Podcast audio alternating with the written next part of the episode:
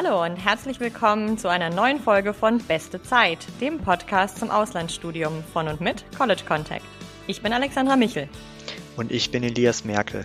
Und gemeinsam sind wir die Gastgeber dieses Podcasts, mit dem wir euer Fernweh wecken und euch ermutigen wollen, eure ganz eigene beste Zeit zu erleben.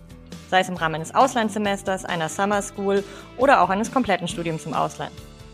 Wie beim letzten Mal angekündigt, dreht sich die aktuelle Folge um Singapur, denn unser Gast war Shelley Wang von der James Cook University Singapore. Für dich, Alex, war es ja ein Heimspiel, denn du kennst ja nicht nur Shelley ziemlich gut, du warst ja auch schon selbst in Singapur. Genau, und ich glaube, du hast ein neues Reiseziel für dich entdeckt, oder? Ja, auf jeden Fall. Ich muss gestehen, dass ich Singapur als Reiseziel vorher nicht so direkt auf dem Zettel hatte, aber nach der Recherche und dem Gespräch mit Shelley sieht es jetzt auf jeden Fall anders aus. Das kann ich gut verstehen. Ich finde Singapur auch immer wieder total faszinierend. Und ich muss auch ganz ehrlich sagen, bei dem aktuellen Wetter, das wir hier haben, hätte ich auch nichts gegen ein paar tropische Temperaturen. Aber Spaß beiseite. Wir haben mit Shelley natürlich nicht nur über Singapur als Reiseziel, sondern vor allem auch über die James Cook University und über Singapur als Ort für ein Auslandssemester gesprochen. Also bleibt einfach dran und vielleicht geht es euch ja wie Elias und mir und ihr möchtet auch am liebsten direkt die Koffer packen.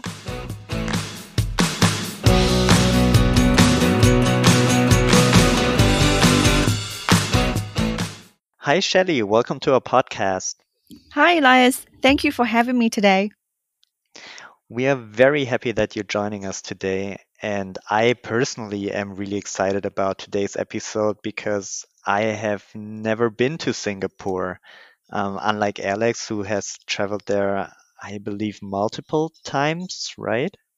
Yeah, I've actually been to Singapore, I think five or six Oh, times by now. Yeah.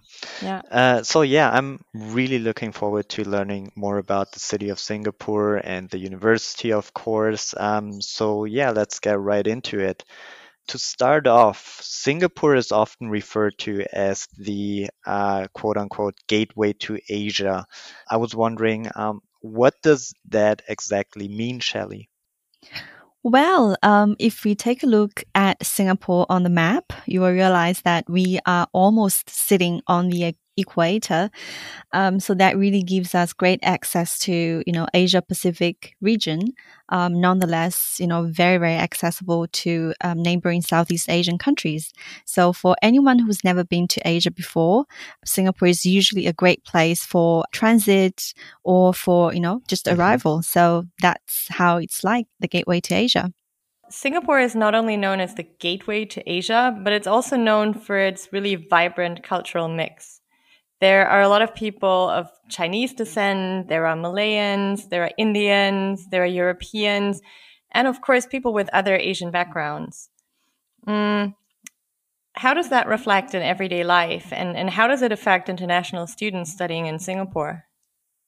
It's a great question, um, Alex. Actually, I personally think, you know, Singapore is somehow like the Switzerland in Europe because, you know, we have so many different um, ethnic groups coming together, living in one place that we call home. We always consider ourselves as, as one people. And of course, as you mentioned, um, there are four main ethnic groups in Singapore. So they're ma- namely Chinese, Malay, Indians, and Eurasians. So Eurasians is a very special group of people. They are usually a mix of Europeans and Asians.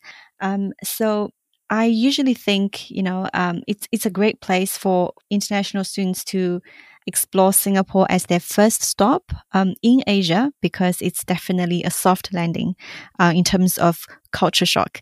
So for any student or for anyone from Europe who's never been to Asia before, Singapore would be um, a safe choice um, for a soft landing. So you know that um, when I visited Singapore in the past, we we would usually spend quite a bit of time together. Um, you'd show me around, um, and you'd also show me to various food places because um, everybody who knows me knows I'm a bit of a foodie, and I think So um, am I, yeah. you are as Yep. well. Um, so you would definitely love Singapore because I think food culture is one thing that is really unique about Singapore because of the different cultures living there in such a small area. Um, you find food from every kind of part of the world. You find um, great Indian food. You find great um, Chinese food, but not only Chinese um, in general, but from different parts of China. Um, and there's so many different types of Chinese food depending on on on the region in China. Um, you find really great Middle Eastern food. You find great um, even French food. So I think there's a good mix also of, of, of really high end restaurants where you can go for like a special occasion, but also really good, but also really inexpensive food at um, at the local hawker centers that you find everywhere. Yeah. Um, hawker centers. Uh, what are those? yeah. I've never heard of them. yeah, this might be a very, very foreign concept to Elias, who's never been to Singapore. Well, um, but he'd love them. He'd love them. well, I think when you are in Singapore, I'll definitely take you to one of those um, hawker centers that's close to our campus. So you can find hawker centers in residential hubs. They are mm-hmm. um, usually um, a food market where you find um, mm, more okay. than 25 or 30 food stores selling all kinds of different food together as a market. And you have mm-hmm. a wet market to go with the food market. So it's uh, like a grocery market as well as the food market together. And for every meal that you have at the hawk centers, you typically spend about two to three euros max for a very mm-hmm. decent meal. And with yeah. every store, you basically can choose, you know, from um, different varieties of food. And some of the food courts, or I would say hawker centers, um, stores actually receive Michelin stars. Um, oh, some wow. of them are Michelin star, you know, one star, or mm. there is a Michelin um, a guide to Singapore street food. So when you are there, we'll follow the books and we'll go to so interesting. yeah some yeah. of them. Yeah. Yeah. So and I you, think. Mm-hmm. Go ahead. So you can buy groceries, but at the same time, you can also get like takeout food, right? Yeah, exactly. Yeah, exactly. Ah, interesting. Yeah. Yeah, and it's it's really cool because um, especially if you if there are if there are types of Asian food that you haven't tried or dishes you haven't tried, um, and you're out with friends, um, it's really nice because um, if you like Indian and I like Thai and maybe Shelley's out with us and likes um, Chinese, um, then we can all get food from different places, but we can sit together at the same mm-hmm. table. We can share plates. Um, we can um, we can really just try out different food. Um, and I think it's really nice. It's a little like a food court yeah, at a mall, yeah, yeah. but it's really it's really like a typical part of part of a Singaporean's day, right? Um, to go to a food, to go to a hawker center um, at the end of their day, um, mm-hmm. to have dinner, um, or to meet with friends, or even go there in the morning to have a to have a coffee and a toast or um, something else for breakfast. So um, it's a really typical thing to do. Yeah, I, am hooked. It sounds great.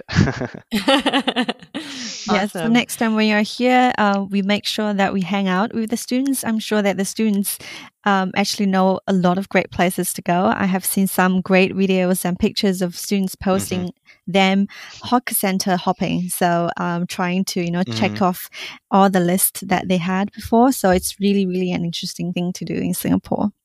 Yeah.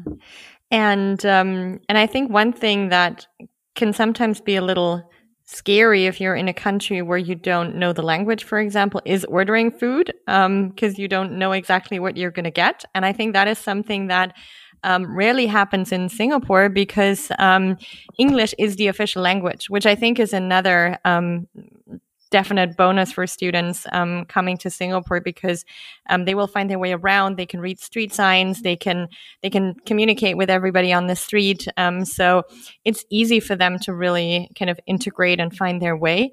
Um, but Singapore. Um, Singapore doesn't only have standard English, but it also has its own local variety of English called Singlish. Um, how does that differ from, let's say, British or American English? Well, well, I think English as a lingua franca um, exists in many different ways in, in different places. And in Singapore, we um, we do have our local variety of it um, as English, but you know, you, you still hear very authentic English, or I would say, you know, in in formal occasions. But for example, when you go to the hawker centers, you will hear a lot of Singlish going on. Um, yeah, but um, I'm sure you will you will get the hang of it after maybe a month or so, or even pick up some of the uh, Singlish phrases. So basically, Singlish um, is derived from a few different Chinese dialects together with Malay words in a, in a very in a very Chinese type of grammar. So you will hear words you understand, uh, perhaps some words you don't understand, but somehow when they mix together in, in a sentence, you can still figure out what it means. It's very strange but interesting thing. Um, yeah, I think many of our students started uh, pick up some phrases just for fun. Um, but again, you know, in classes or formal occasions, people speak formal English in here. Mm. But I think it happens really quickly that you pick up, um, you pick up a, a couple of phrases, or you pick up even just the the kind of the melody um, yeah. of Singlish, which I find is slightly different to um, to British or American English. So I think the the more time you spend in Singapore, the more you kind of get the hang of it. Yeah, exactly. Yeah, I think I've already gotten a good sense of Singapore just within the first few minutes. Um, but another topic, of course, is uh, the weather. On our last podcast episode with uh, Anna from UW Madison, which is one of our partner universities uh, located in the Midwest in the United States, um, Anna mentioned that it is such a common topic to talk about the weather um, because it changes so much over there. What is it like in uh, Singapore? Does the weather change a lot, or what is it generally like? Well, um, many people actually don't realize laughing. this. Yeah. Well, because um, Alex loves the weather in here. I know that. Um, yeah. So Singapore actually has a tropical rainforest climate. So that means we are summer all year round. It's always oh, about 25 to 32 Celsius mm. Um, throughout the year. Um, and people ask me, so how's the weather like? I'm like, don't worry about it. Just bring an umbrella. Um, it's just going to be rain or no rain, but it's always warm. Um, and you can always count on going to the beach for a good weekend when it's not raining. Yeah. But of course, um, there is, um, air condition wherever you go indoors in, in Singapore. So it's also a good idea to bring, um, a cardigan with you, you know, mm. just to, um, to go with the air condition sometimes can be too strong for you. Mm-hmm. Mm-hmm.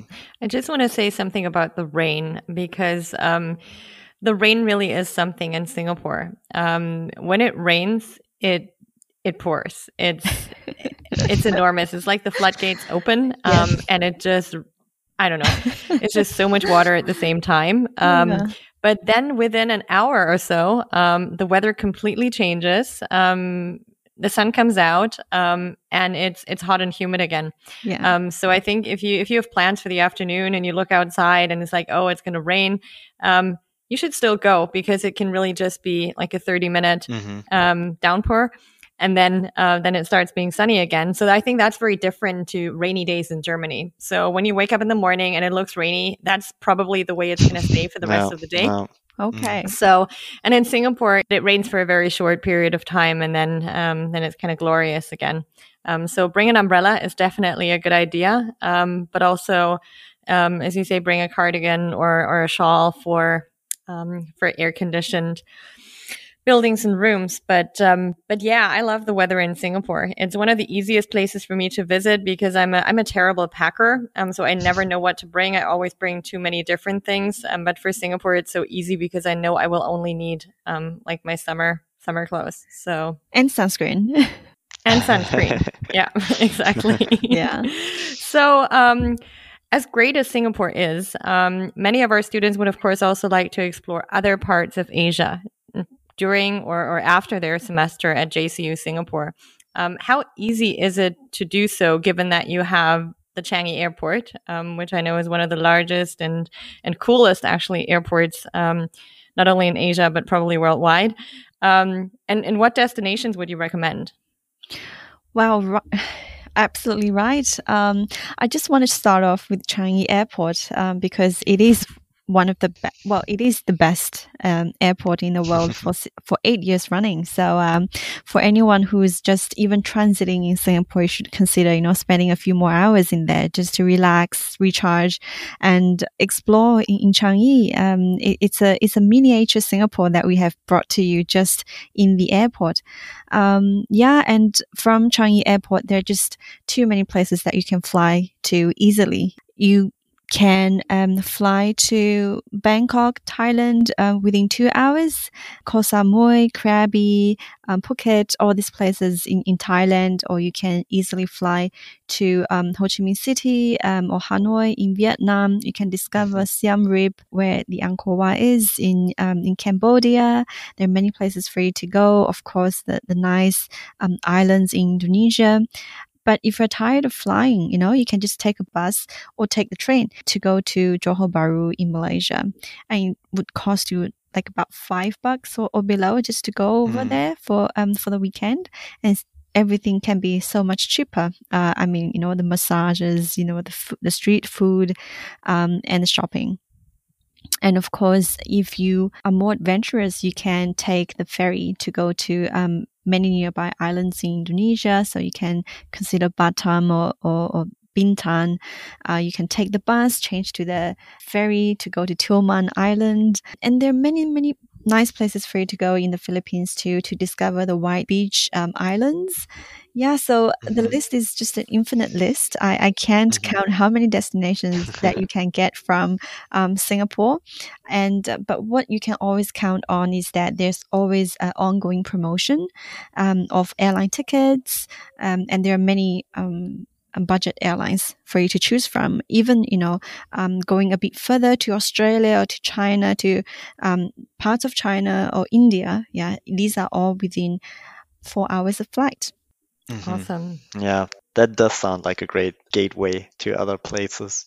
Um, yeah, why haven't you been to Singapore yet? I don't know yet. I should definitely Next go. Yeah. yeah. I've definitely missed out so far.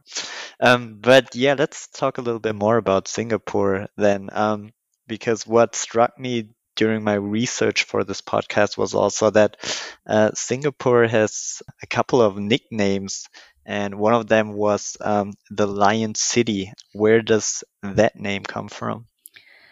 Well, um, Lion City actually refers to Singapura um, in the ancient language of Sanskrit.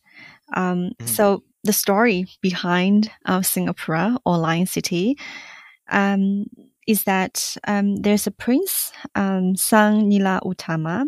So he's a prince from Sumatra. So once upon a time, he came to the modern day Singapore and he saw a creature, a, mysti- um, a mysterious uh, creature with a lion head and a mermaid tail. So that's why he named this piece of land a lion city because that was the first thing, first thing he saw. Um, so mm. when he mm. um, thought about Lion City, he just called us Singapura because Singa means lion and Pura means mm-hmm. um, a city. So that's how the city um, is called Lion City and how uh, we have used um, Singapura as um, as a name, a former name for um, for for this place. Speaking of nicknames, um, Singapore is not only called the Lion City, but it's also one of the four tiger states in Asia, um, which refers to its rapid economic growth over the past decades. Um, more generally speaking, I think the, the 21st century is often referred to as the Asian century, meaning that Asia is likely to play an increasingly important role on the world stage, especially with regards to the global economy, of course, but also to future trends in business, IT, and architecture. Um, based on your own experience living in Singapore, Shelley, how future oriented and innovative is Singapore really? Thank you for this question, um, Alex. I think Singapore as a city um, or as a nation, you know, it really started very humbly. Um, not many people may know that um, um, many years ago, Singapore was just a fishing village. So after 50 plus years of transformation, now it's one of the uh, most open economies in the world. And also it's one of the four tigers, as you, you, you put it, um, in the nineties. Um, and now a very, very, um, smart city and also an innovation hub in, in Asia. So I think that's all because that we had a forward looking um, mindset. So we always plan for the future way ahead.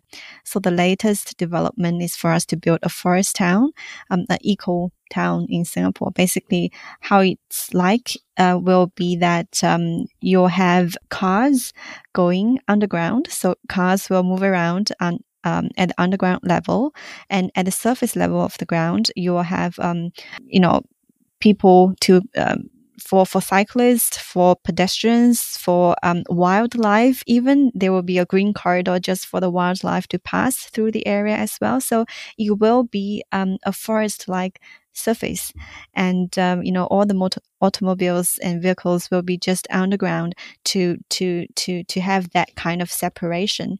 And I think that is the kind of futuristic um, projects that Singapore is looking at building. Mm-hmm. And many years ago, as we started, um, we didn't even have any natural resources. We didn't have drinking water. And that forced us to develop our own new water. So we recycle water from used water. Basically, we turn used water into drinking water again. Mm-hmm. Um, and, um, and that's just amazing. Because mm-hmm. I think what a lot of people might not know is how small Singapore really is. Um, right? Um, so it really is a city state. Um, and you cannot really expand to the size, but you no. have to basically build up, um, or you have to reclaim land from the sea. So exactly. Um, I think you, you're basically forced to be innovative in, in the way that you kind of maximize, um, what you can do on that little stretch yeah. of land. Yeah. Yeah. So you have to be kind of smart about it. Yeah. Very smart about it. Yeah. I mean, the word smart has come up a couple of times now, and I guess that it is very fitting that I found one statistic supporting that. Um, so I'm referring to the IMD Smart Index, which ranks Singapore as the smartest city in the world. Um, could you elaborate a little on what this means and um, perhaps name a few examples why Singapore is considered such a smart city? Thank you, Elias, for the question. Um, I really like this question because, you know, many people may have read news or, or um, um, updates about Singapore being the smartest city um, in the world and what does it really mean for us. Um, from the newspapers or from um, the web pages, you may read, you know, we've got driverless cars being tested. We've got uh, volocopters, you know, being planned to be rolled out in Singapore. And, um, and you know we use fintech almost every day and we mm-hmm. host fintech conference um, every year in singapore so I think it's a great question to ask, you know, what does it mean to, to, to us, you know, normal people living our everyday life? Mm-hmm. Um, I just think that it's, the Smart Nation initiative has provided so much um, convenience for the people. Um, for example, we are talking about going digital as a nation. We have um, many apps installed in our phones, and there is one for from the government as well, and we can use that app to access almost all government um, services just at one um, go. Yeah, so that's the kind of convenience that I really appreciate. Also, we are talking about digital healthcare. So, as you know, Singapore is also a very, um, very much an aging society, um, and how we provide adequate care for the elderly is that we also go digital. We have tele consultation sessions. We have tele follow up um, with the elderly. So instead of going down or asking the elderly to visit the clinics, even the nearest clinics um, close to them, it might be a very, very difficult journey for them to get to the clinics. Instead of going for that, we um, we have tele um, consultation mm-hmm. that provides mm-hmm. convenience. And during this time of COVID 19, um, this actually is working, you know, um, and has provided so much convenience for almost everyone. And I think a lot of innovation is, of course, also happening at universities, because um, universities um, and the research done there often plays a, a very important role. Um, in in innovation in a society. Um, so I thought it would be a good idea to talk a little bit about JCU Singapore, so your institution um, where you work. Um, just maybe to give our audience a little bit of context, um, James Cook University, or JCU as it's abbreviated, is originally an Australian university with campuses in Townsville and Cairns in northern Queensland. Right. But now also a campus in Singapore. So how how come JCU decided to open a campus in Singapore in I think 2003 it was. Right. That's right. Um, well, I think it's because the university um, has a great uh, vision. Yeah. So being a regional university, or being a regional Australian university located in North Queensland, um, we have a huge ambition actually you know um, our strategic statement goes creating a brighter future for life in the tropics worldwide through discoveries and graduates that make a difference. So we're really looking at improving the lives of people um, who who live in the tropics and also worldwide. Um, and what's better way, you know, of of doing that than um, bringing innovation, bringing education, bringing technology to to Singapore, you know, to a capital city uh, located in uh, the tropics. So we have moved from a regional place in Australia to hopefully to um, a more global, more international stage, and that's how I think we picked Singapore. And when we moved to Singapore, of course, we have um, carefully chosen the programs that that best meet um, students' um, aspirations in the region, in the um, Asia Pacific region. And uh, there you can see now we have um, uh, programs in business, in finance, economics, um, technology, data science, psychology, information technology, and so on. Yeah, so we have grown so much after um, after 18 years of being in Singapore. Yeah, that to me sounds really, really interesting. That that one university has campuses in yeah different countries and also um, i was uh, surprised to hear that singapore is considered to be um, the tropics that that i didn't know before but yeah yeah, you don't really think of, of major capital cities um, as being tropical, right? right? You yeah. think of, of, beaches and lush rainforests. And, right, yeah. And we have like those that. too. Yeah. yeah. yeah. It is a very green city, that's true. Um, so, in, in what way would you think that German students coming to JCU Singapore for a study abroad semester, for example, um, would benefit from studying at an Australian university, but physically being in Asia? Well, I guess the easy answer is that um, you get the best of the both worlds. Um, being an Australian university, we run Australian curriculum, and I think students find it very, very familiar um, to study the Western um, curriculum. Whilst mm. being in Singapore, which is the soft landing point for them to arrive in Asia, discovering the many different cultures of Asia, um, and you know um, while they can travel all around um, Asia or Southeast Asia, they can still maintain this good and ac- actually excellent um, level of um, living standard. So I think that's a really a plus point um, to study at JCU Singapore. So you've just mentioned a couple of study areas that are offered at uh, JCU Singapore, and we also wanted to talk to you a little bit about the um, study abroad program. So if students or if international students come to JCU Singapore, um, are they eligible for all study areas or um, are they restricted to certain ones?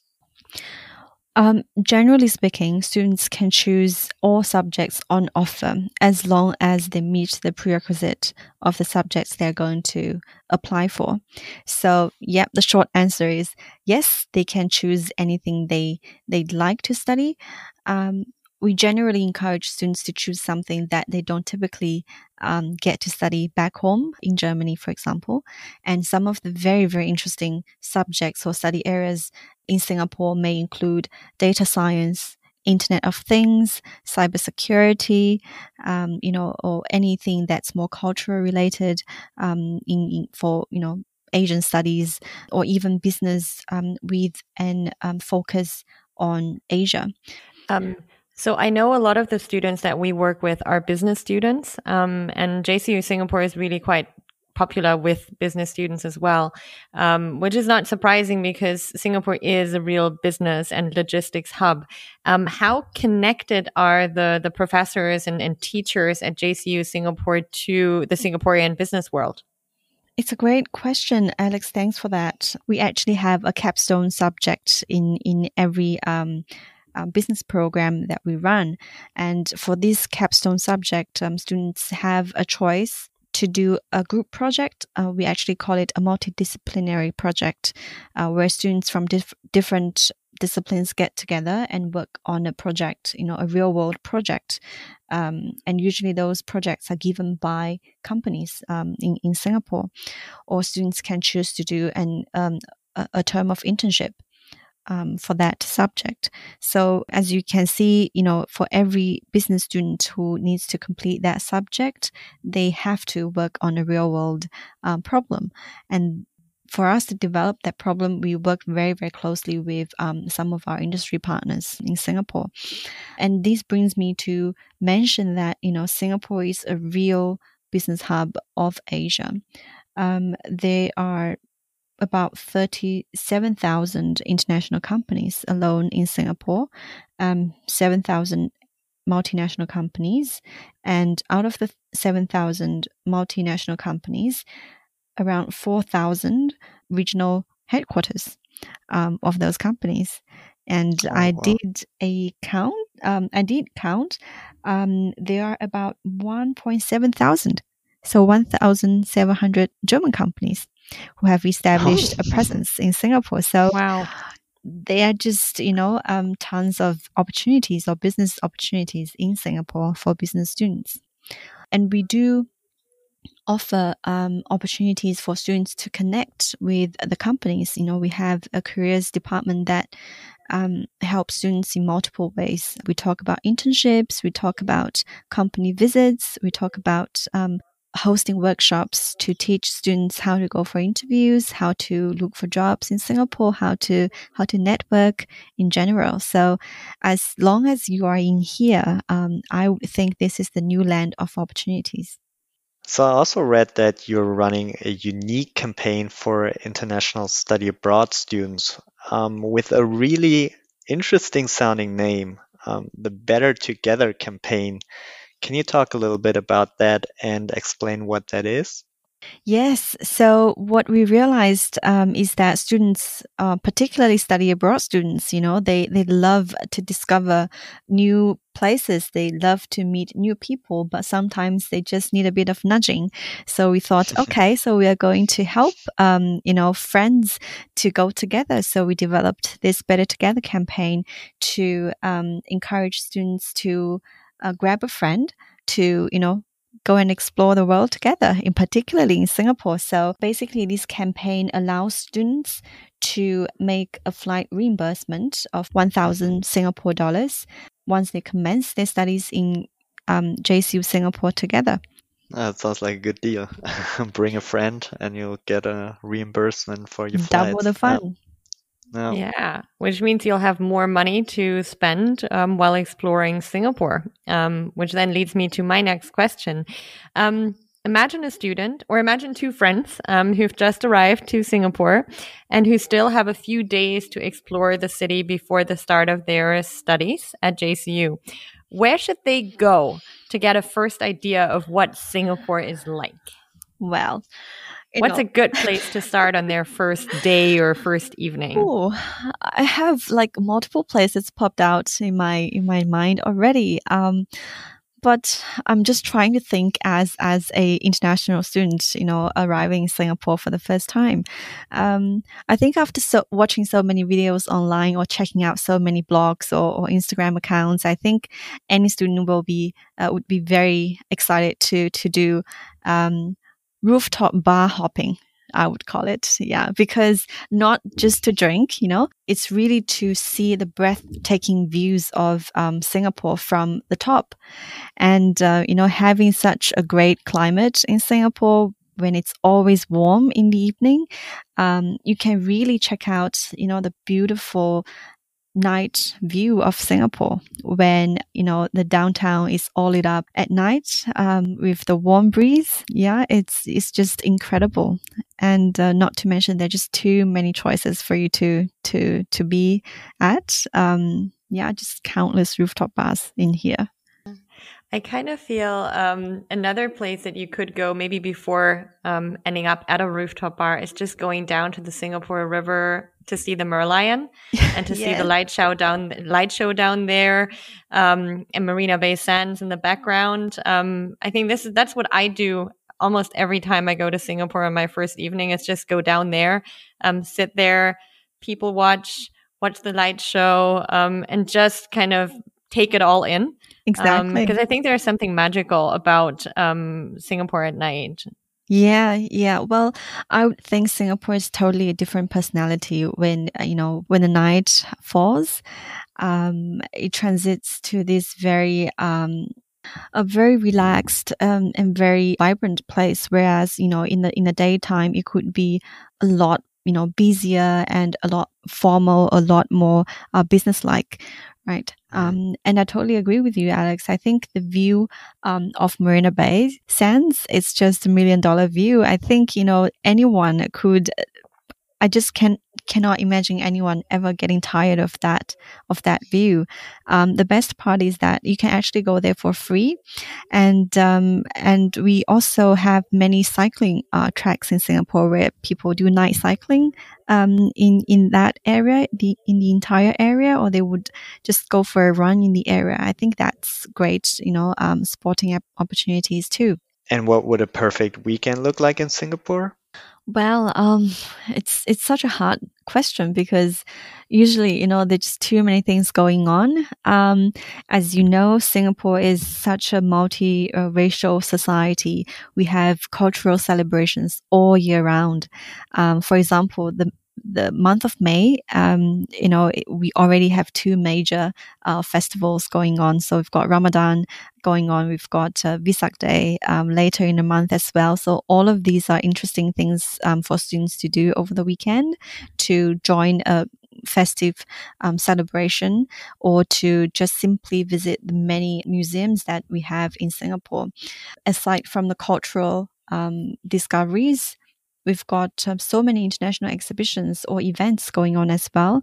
Um, the one of the most famous ones um, could be the uh, Formula One Grand Prix uh, that happens mm. every September. So I think that's still one one of the only or perhaps that's the only one still in the world um, um, that we host this um, night race. Um, it's just incredible, mm.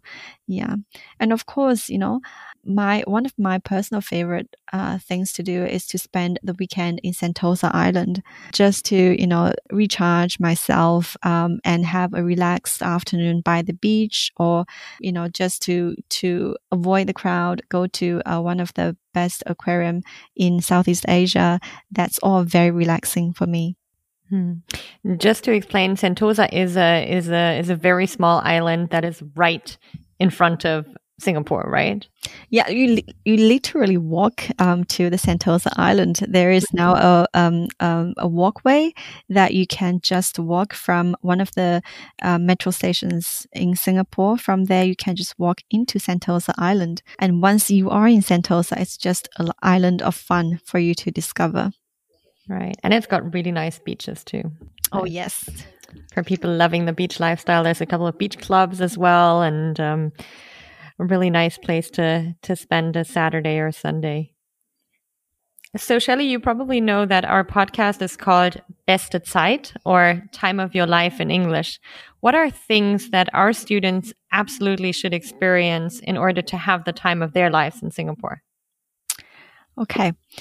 So I would think, you know, um, the one thing that everybody must do is to make a friend um, that is from a different country that they come from. In Singapore, um, I would think that there's so many opportunities for you to discover um, the place. But you know, when you are a student, um, when you are probably at the most curious age of your life, you know, making a friend would give you um, the best experience because it's something that you can take home.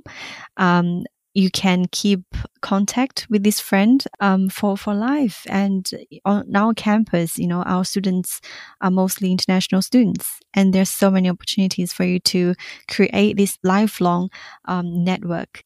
That's a great answer. Thank, Thank you, you, so much. All right, Shelley. I think um, we both learned a lot, even though Alex knew much more than I did beforehand, as we talked about that in, yeah. in the beginning. But um, yeah, it was really great talking to you. Um, as you may know, with all our guests, we like to do a short, um, quick question round. Um, okay. So how it works is we're going to ask you a couple of questions that are a little bit on the lighter side and they can be answered um, yeah spontaneously as they're really quick little fun questions. Okay. And uh, if you're up for it we would of course like to do it with you as well. Sure i'm ready for that. All right let's get into it. What's the best place to get lunch at or around the jcu singapore campus Okay, the hawker center, Sims Vista Hawker Center. That's very, very close to the campus. It's within seven minute walk, and I always have different kind of food for lunch in that hawker center. Is that the one where we went for the Thai food? Um, we, the way on the way, the, the, the hawker center on the way to the MRT station? Yes, yes, yes. You have great memory. yeah. That one's great. Definitely. That one's great. Yeah. Yes. So you yeah. can also recommend it. yes. recommend that too. Yeah. Nice. Great. Yeah. All right. Um, you talked a little bit about uh, rooftop bars. Uh, what is your favorite rooftop bar in Singapore? Well, that's going to be busted my my secret place. Well, no, I have. I really don't have a favorite. I have a few favorites. I have to say. Um, okay, so one of my um, more chillaxed place to go is Lantern. Um, it it's on top of the Fullerton Bay Hotel. Um, it's very chic and very relaxed. Yeah, and you get a great view of um, Marina Bay Sands area, and it's less it's less um, fancy, I would say, because the views that you mm-hmm. get on top of the Marina Bay Sands itself, or the views that you get from 1-Altitude, is very um, city like. Whereas in Lan- mm-hmm. Lantern, um, you just feel like you know you're probably in in in a resort, but you're having a great city view in front of you. We also talked a little bit about Sentosa. Um, what is your favorite thing to do in Sentosa, Shelley? Um, one of my favorite things to do in Sentosa is definitely spending time at the beach club. Um, as Alex mentioned, there are a couple of beach clubs in, in Sentosa. And, uh, yeah, my favorite thing to do there is just to relax, you know, grab a drink and uh, spend the rest of the, the afternoon there. Okay, so the next question touches on something we've talked about in the beginning about Singlish. Um, so my question is, what is a typical Singlish term or phrase that our students should know? Well, mm, okay. So I think I'll give two for you, right? One is a bonus. Um, the first one is really easy. It's okay la. Yeah. So okay yeah, it's very easy. So when you want to say okay, you can say okay la. Mm-hmm. Just add a la to to, to you just add the, the la. Yeah. Mm. Very simple. Okay la. So people will probably look at you with a, a huge surprise on their face because they would not expect that from you. Um, the other one is um, it's more of a cultural thing um, in, in, Asia in general, especially in, in the Chinese um, community. That is, people would come to you and ask you, "Have you eaten?" Um, as a greeting line. It's very strange. So instead of saying, oh. "How are you?" or you know, "How's it going?" people would say, "Have you eaten?" Um, that's a genuine um, question because they wanted to care for you. They wanted to know if you have, you know, had uh-huh. your meals. Um, yeah. So if you start with that, I think people will be pretty much impressed. oh. um, okay, La. Um, I, think we have, I think we have come to the end of yeah. this episode. And um, even though, as you mentioned, Elias, I've been to Singapore a couple of times and, and can't wait to visit again, as I think you can tell from all my raving about the nice things you can do and experience there. I've also learned a couple of new things, especially in regard to the smart city movement and some of the futuristic projects happening in Singapore at the moment. So, Shelley, thank you once again for taking the time to speak with us today. I know it's getting a bit late over where you are. Um, I really hope that we can meet in person again very soon, either in Singapore or, of course, here in Frankfurt. So, have a great evening and talk to you soon. Absolutely. Thank you so much, College Contact, of, for having me here today. Um, I hope you guys stay safe and stay positive. Don't forget, it's always better together. Take care. awesome. Thank you so much, Shelley. Take Thanks. care. Take care. Bye. Bye, Shelley.